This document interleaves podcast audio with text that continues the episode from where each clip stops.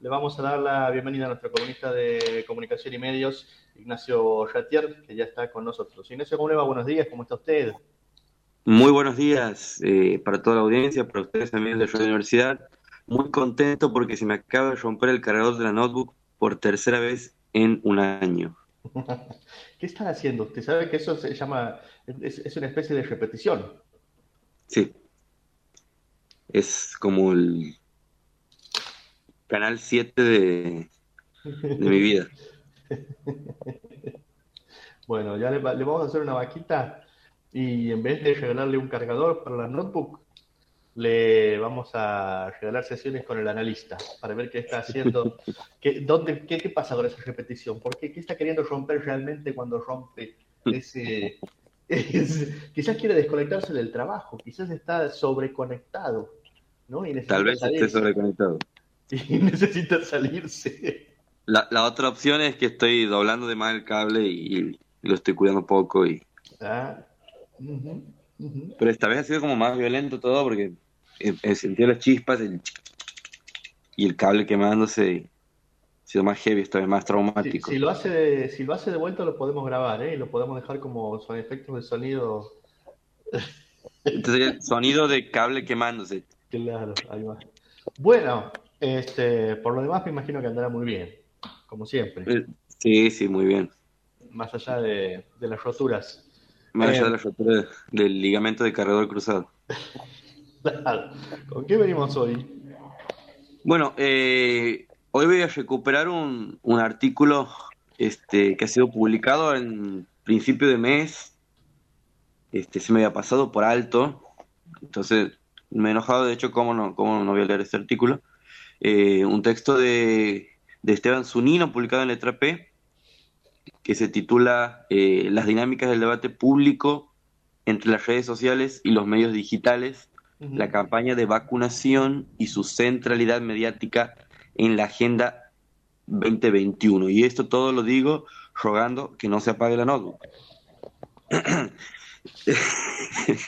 bueno, eh, el texto aborda una cuestión este, de las más discutidas en este año, ¿no? La cuestión de la vacunación, uno de los temas de los que más se ha hablado y se ha dicho y se ha recontradicho eh, en los medios de comunicación y, de lo que más presente ha estado en la, en la discusión pública, ¿no? Podrán notar también que, venimos un poco flojos con la voz, pero lo vamos a pilotear. No sé lo que eh,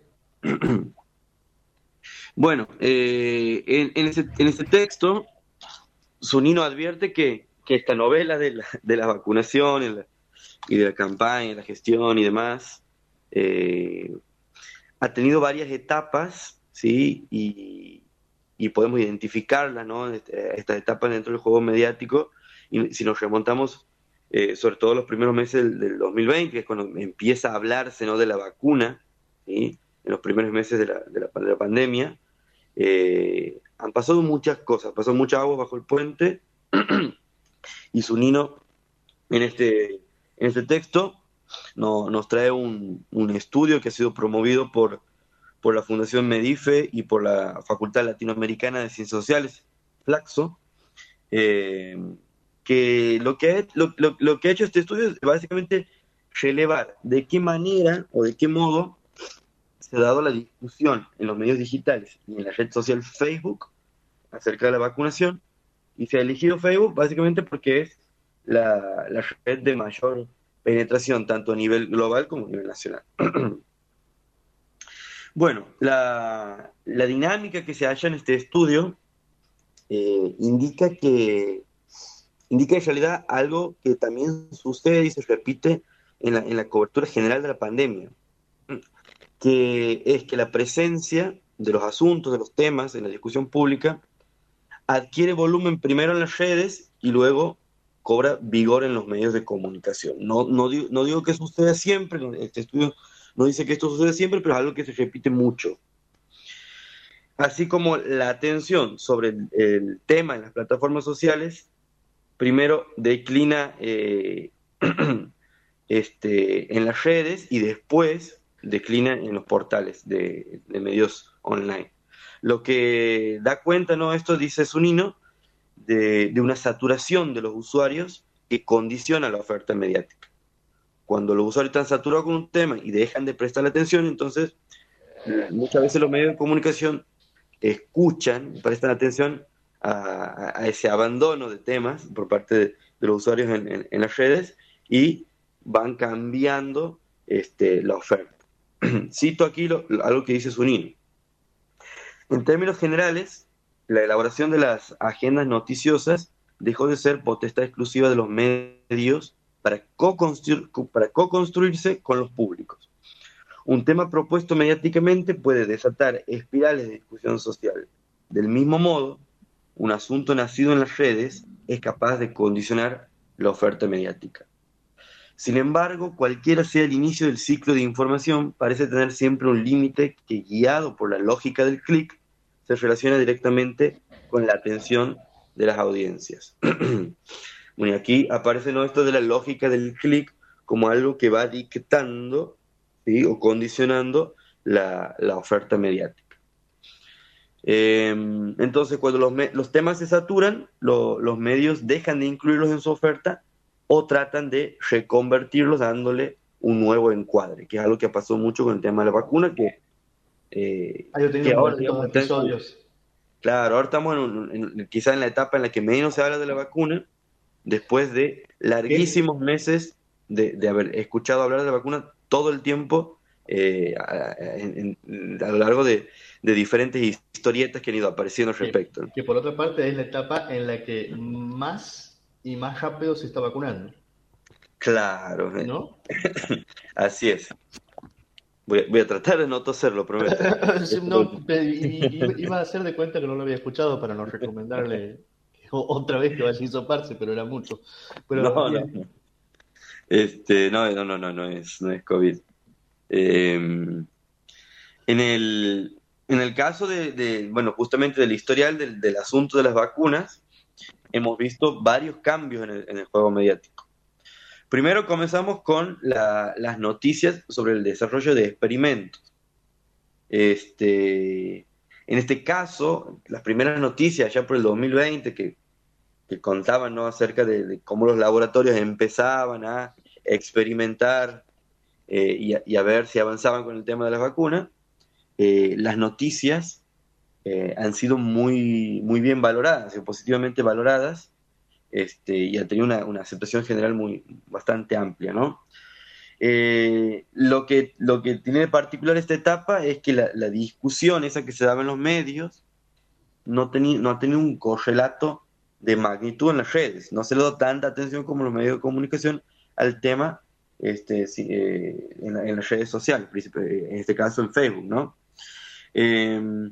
Luego, vamos a una siguiente etapa, que es cuando comienzan a aparecer en algunos portales, muy pocos portales, eh, este, noticias ¿no? de personas con nombre y apellido que en las pruebas de la, vacuna habían tenido efectos adversos. ¿sí? Eh, esto no ha sido una noticia que haya tenido una o estas noticias, mejor dicho, no han tenido una amplia cobertura como otras eh, partes de la historia de las vacunas. Eh, sin embargo, el foco dramático de la cuestión ha hecho mella en, las redes, donde se han empezado a construir escenarios catastróficos, escenarios de riesgos, eh, y la cuestión ahí en Facebook adquiere mucha relevancia, ¿no? Se le prestó mucha atención en las redes a esto de, de los casos particulares de uno entre un millón de personas que habían tenido efectos adversos y por lo general, este, lo más compartido en Facebook eh, relacionado a estas cuestiones ¿no? de, riesgo y adversidades en, las pruebas de vacuna eran notas con escasa contextualización, ¿no? como, como uno de los rasgos de esta etapa de, la historia de, la, de, las vacunas, ¿no? Eh, en otro capítulo, también saliente de, esta historia, es eh, la salida del exministro Ginés González García y el, llamado vacunatorio PIP, que, en este caso ha tenido una amplísima difusión y cobertura en los medios con, un, tratamiento controversial eh, y sin embargo la, magnitud de la discusión en Facebook ha sido menor que en los medios de comunicación en este caso.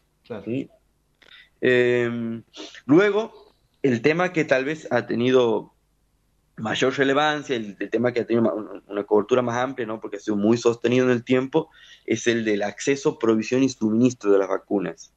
Y aquí se cuelan varias discusiones eh, que, que, realmente han sido muy insistentes, que han agotado a muchas personas, ¿no? Esto de la saturación la podemos ver entre nuestros, entre nuestros pares también, escuchar a nuestros amigos en los grupos de WhatsApp, cuando ¿no? Como, ya me he hartado con ese tema. Bueno, la saturación se puede ir tanteando, digamos, en lo que van contando nuestros allegados.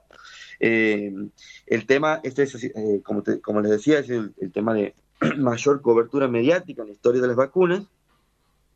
También ha sido tratado de forma controversial y, conflictiva y, y, está relacionado ¿no? con, con los retrasos en la llegada de vacunas, en un contexto de escasez global y, y también a, sobre todo con el affair Pfizer, ¿no? Que, los medios de comunicación han dado muchísima, muchísima relevancia, ¿no? Esto de por qué no traen Pfizer, por qué no traen eh, esta vacuna y, todo el revuelo que, se generó con eso, las acusaciones cruzadas entre oposición y oficialismo eh, han terminado de dibujar un escenario de polarización que, su, que Sunino dice que ha sido muy redituable para la política y los medios yo diría que ha sido más redituable para los medios, hay que ver, que, eh, me parece que merece discusión esto de, qué tan redituable ha sido para la política cuando eh, esos escenarios de polarización en realidad terminan este, generando márgenes de, maniobra más estrechos para, para, al menos para quien gobierna, ¿no? Entonces, eh, me parece que esos escenarios de polarización son bastante contraproducentes, sobre todo para el que gobierna, y son provechosos para el que está en la, en la oposición, porque ser oposición es, mucho más fácil en ese tipo de escenario. Eh, algunos, algunos datos de este estudio, 5 de cada 10 piezas publicadas por los online de mayor lectura en el AMBA eh, han valorado negativamente la gestión de las vacunas, mientras que solamente 2 de cada 10 piezas ah, han tenido un tratamiento que ha sido leído como beneficioso para la población de la gestión de las vacunas. Ahí vemos algo muy marcado también. Entonces, eh, eso también ha tenido eh, un contraste con la valoración positiva que se ha hecho de campañas extranjeras, ¿no? insistiendo en lo divinas y bellas que eran algunas campañas extranjeras en comparación ¿no? de, la, de, la, de, la, campaña nacional. Eh, un rasgo positivo de esta, de esta cobertura es que las noticias sobre la vacunación han tenido en general más fuentes que las que habitualmente se incluyen en, las noticias en general, ¿no? Eh, muchas estadísticas oficiales, muchas voces científicas y, sobre todo muchas firmas de periodistas que han seguido eh, eh, el proceso.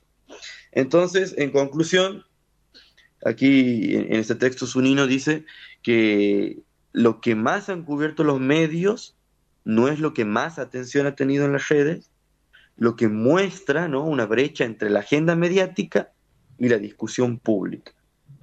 Eh, no obstante, dice eh, Sunino, más del 70% de las notas compartidas en Facebook son de Clarín, Infobae y La Nación, lo que evidencia que aun cuando la visibilidad de los temas de las portadas no coincide con los asuntos que más atrapan a los usuarios, la concentración de las lecturas es abrumadora, dice Sunino. Y más allá o más acá de las brechas de interés, los medios más importantes del AMBA no pierden centralidad en el encuadre de los debates públicos más relevantes. Esto último, muy importante, ¿no? Para, para evitar caer en, posiciones que, que, infravaloren, ¿no? Lo, el, papel que todavía tienen las empresas eh, de, medios de comunicación tradicionales, ¿no? Que también juegan en, en la comunicación digital eh, en la actualidad y, bueno, contrapesando con esto que decía Sunino respecto de cómo los usuarios y la atención que se da a las cosas en las redes van condicionando la oferta mediática.